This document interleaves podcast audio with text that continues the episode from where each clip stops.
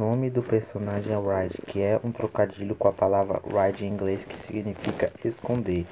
Na maior parte do romance, o narrador narra as inquietações e investigações que esclarecem a razão de Jekyll ter escrito um testamento doando seus bens a um desconhecido.